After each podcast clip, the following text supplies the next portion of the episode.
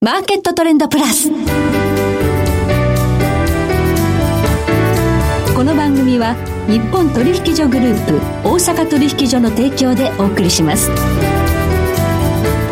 皆さんご機嫌いかがでしょうか？大橋ひろ子です。コモディティ日経平均先物などデリバティブ取引の最前線の情報をピックアップ今日は金融貴金属アナリスト亀井浩一郎さんをスタジオにお迎えしています。亀井さんこんにちは。どうぞよろしくお願いいたします。はいます、昨日27日月曜日から、はい、日本取引所グループが総合取引所としてのスタートを切りましたね、ね。はい、まあ、今この統制が強いこの金などが東京商品取引所から大阪取引所に移管されたと、はい。このタイミングで金がすごい上がってそうですね。もう上場来っていうか過去最高値ですね、はい、高値を更新と、まあ、取引所の方では上場来高値更新にもなるわけですけども、はい、これはもうドル建ても円建ても、はい、ともに最高値更新という初日になりましたね、そうですね、はい、本当に注目度が高いというタイミングでのスタートということになりました、はい、え昨日特に本当に史上最高値更新ということで1900ドルにまで一気にねあのーはい、まああのまあ、2011年に、えー、高値1900ドル台っていうのはあ取引時間中につけてたわけですけども、はい、終値ベースではつけてなかったしで。あの時はもうあの駆け上がった相場だったんですね、はい、でもう1600ドルぐらいから700ドル台1800ドル台とずっと駆け上がっていった相場だったんですけども、今回はあの1700ドル台に乗せたのが9月4月の、えー、初めだったんですよね、はい、だからそこから約3か月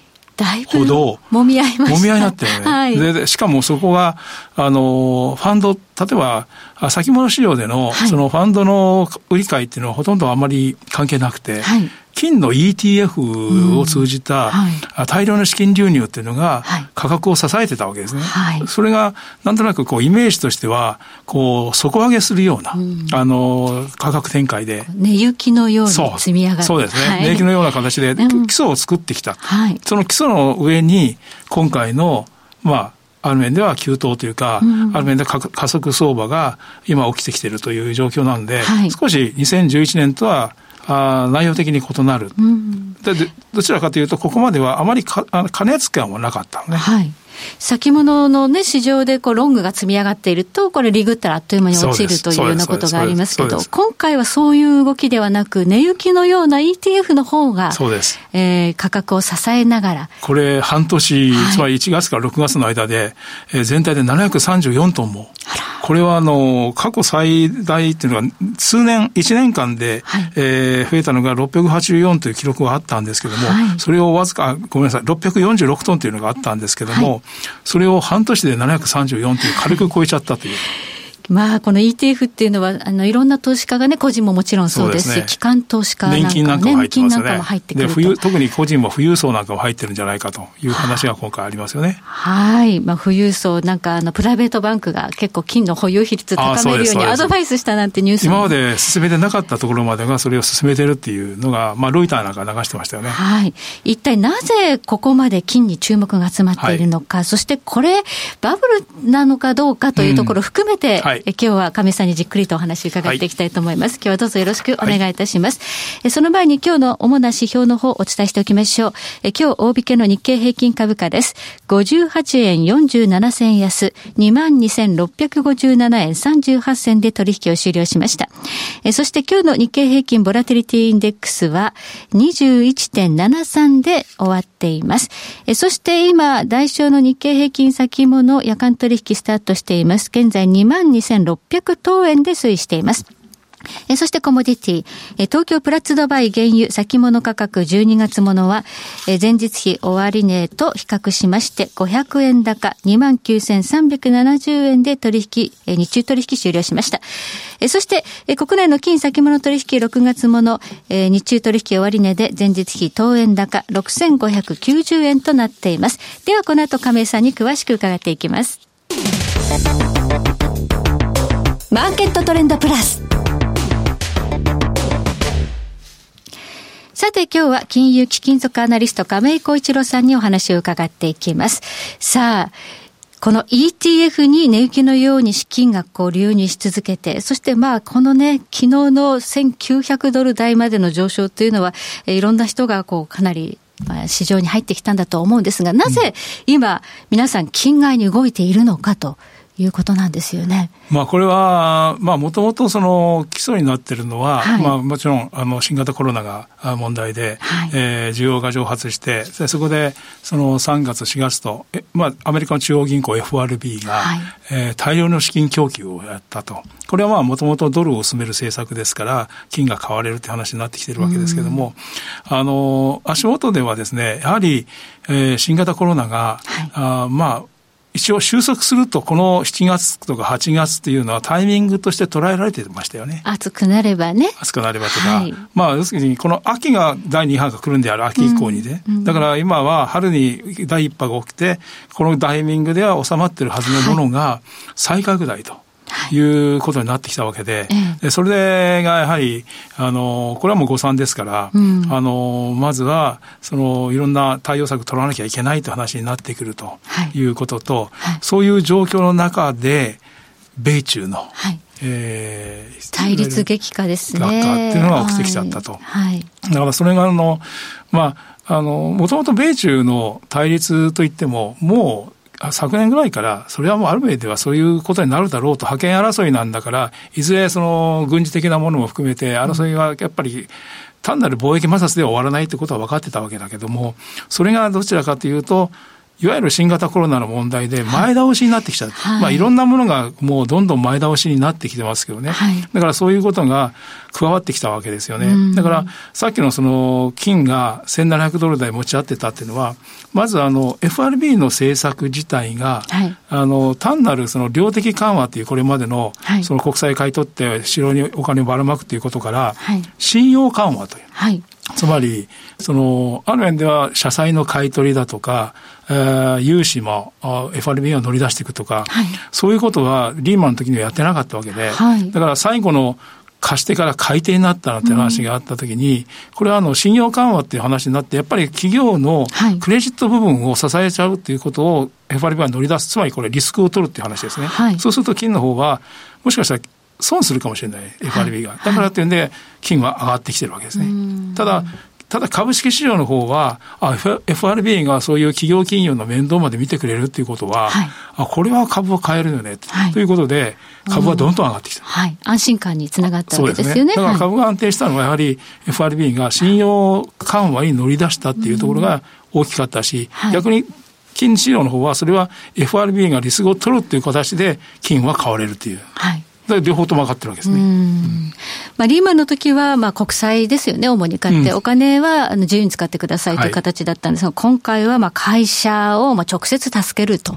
いうことで、信用緩和ということなんですね。そう、えそうなると、やはり相当お金をこう財政出動もしなくちゃいけないということですよね。で、ね、ここに来て、はい、あのまあ、新型コロナの問題とさっき誤算という話をしましたけれども、はい、そうなってくると、あのみんな対応策っていうのは7月から9月に切ってたので、どんどん切れてきちゃうんですね。例えば失業保険に、これは失業アメリカの失業保険っていうのは、週ベースで全部違うわけですよ。全部出してて、はい、そのベースに連邦政府が今、週に600ドル積みますっていうことをやってるわけですね。はい、それが7月で切れるわけです。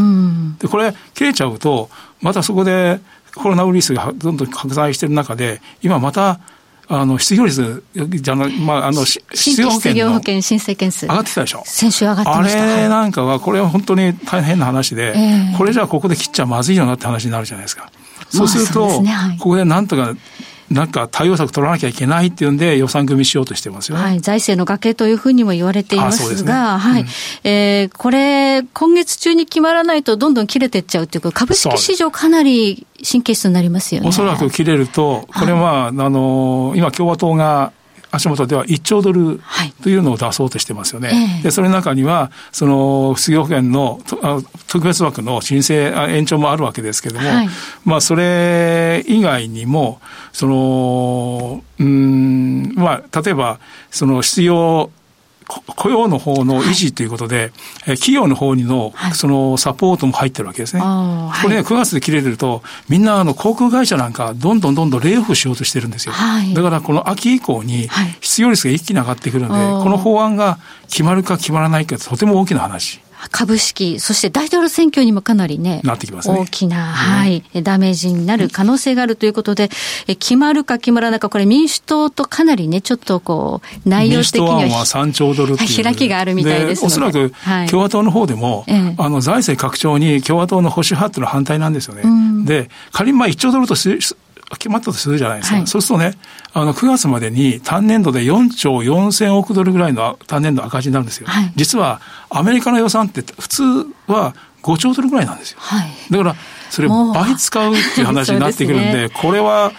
当然ながら国債の発行量増えますよね。はい。ということで、どんどんどんどんお金出さないといけないという状況に陥って、これがドルを今安くしちゃってるということですよね。そういうことですね。はい、で、もう一つ、実質金利。はい、これがマイナス0.9%台まで来ちゃって、はい、過去最低になってきて、はい、あの、実質金利がマイナスになってね、これはもう金買ってくださいみたいな話ですね。すねこれもやっぱり金を押し上げてる。はいいう話ですよね。はい。この実質金利がマイナスということで、まあちょっとこれからね、どうなるのかということなんですが、金価格はこれ1900ドルまで来たのが、これバブル的に見えるという方もいるんですけれども。あの、おそらくですね、ここに、あの、やっと加速始まって、ここがやっと加速したという話なんですけども、はい、おそらく1950を超えて今日来てるんですけど、はい、午前中にですね。で、2000ドル1回トライする可能性は今週中あるかもしれません。ただし、はい、その中で1回、大体早まった後に調整するっていうのが、金の一つのパターン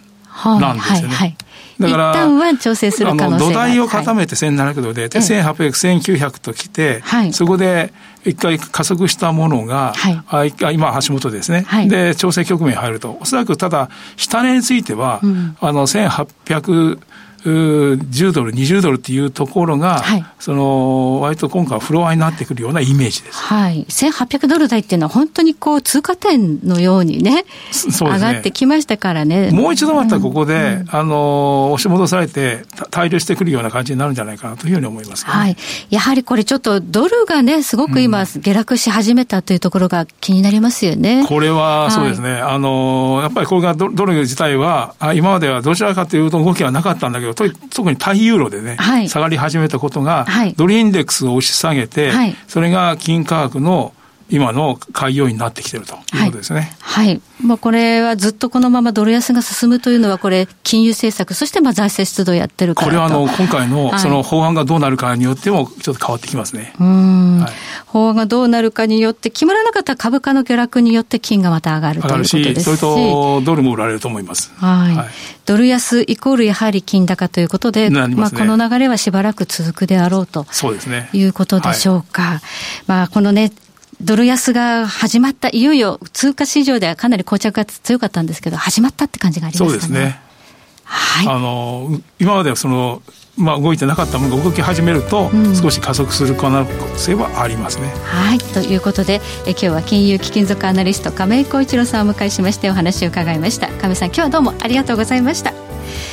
そして来週のこの時間はマーケットリスクアドバイザリー代表取締役新村直弘さんをお迎えいたしまして商品先物市場の動向と今後の見通しをお送りいたしますそれでは全国の皆さんごきげんよう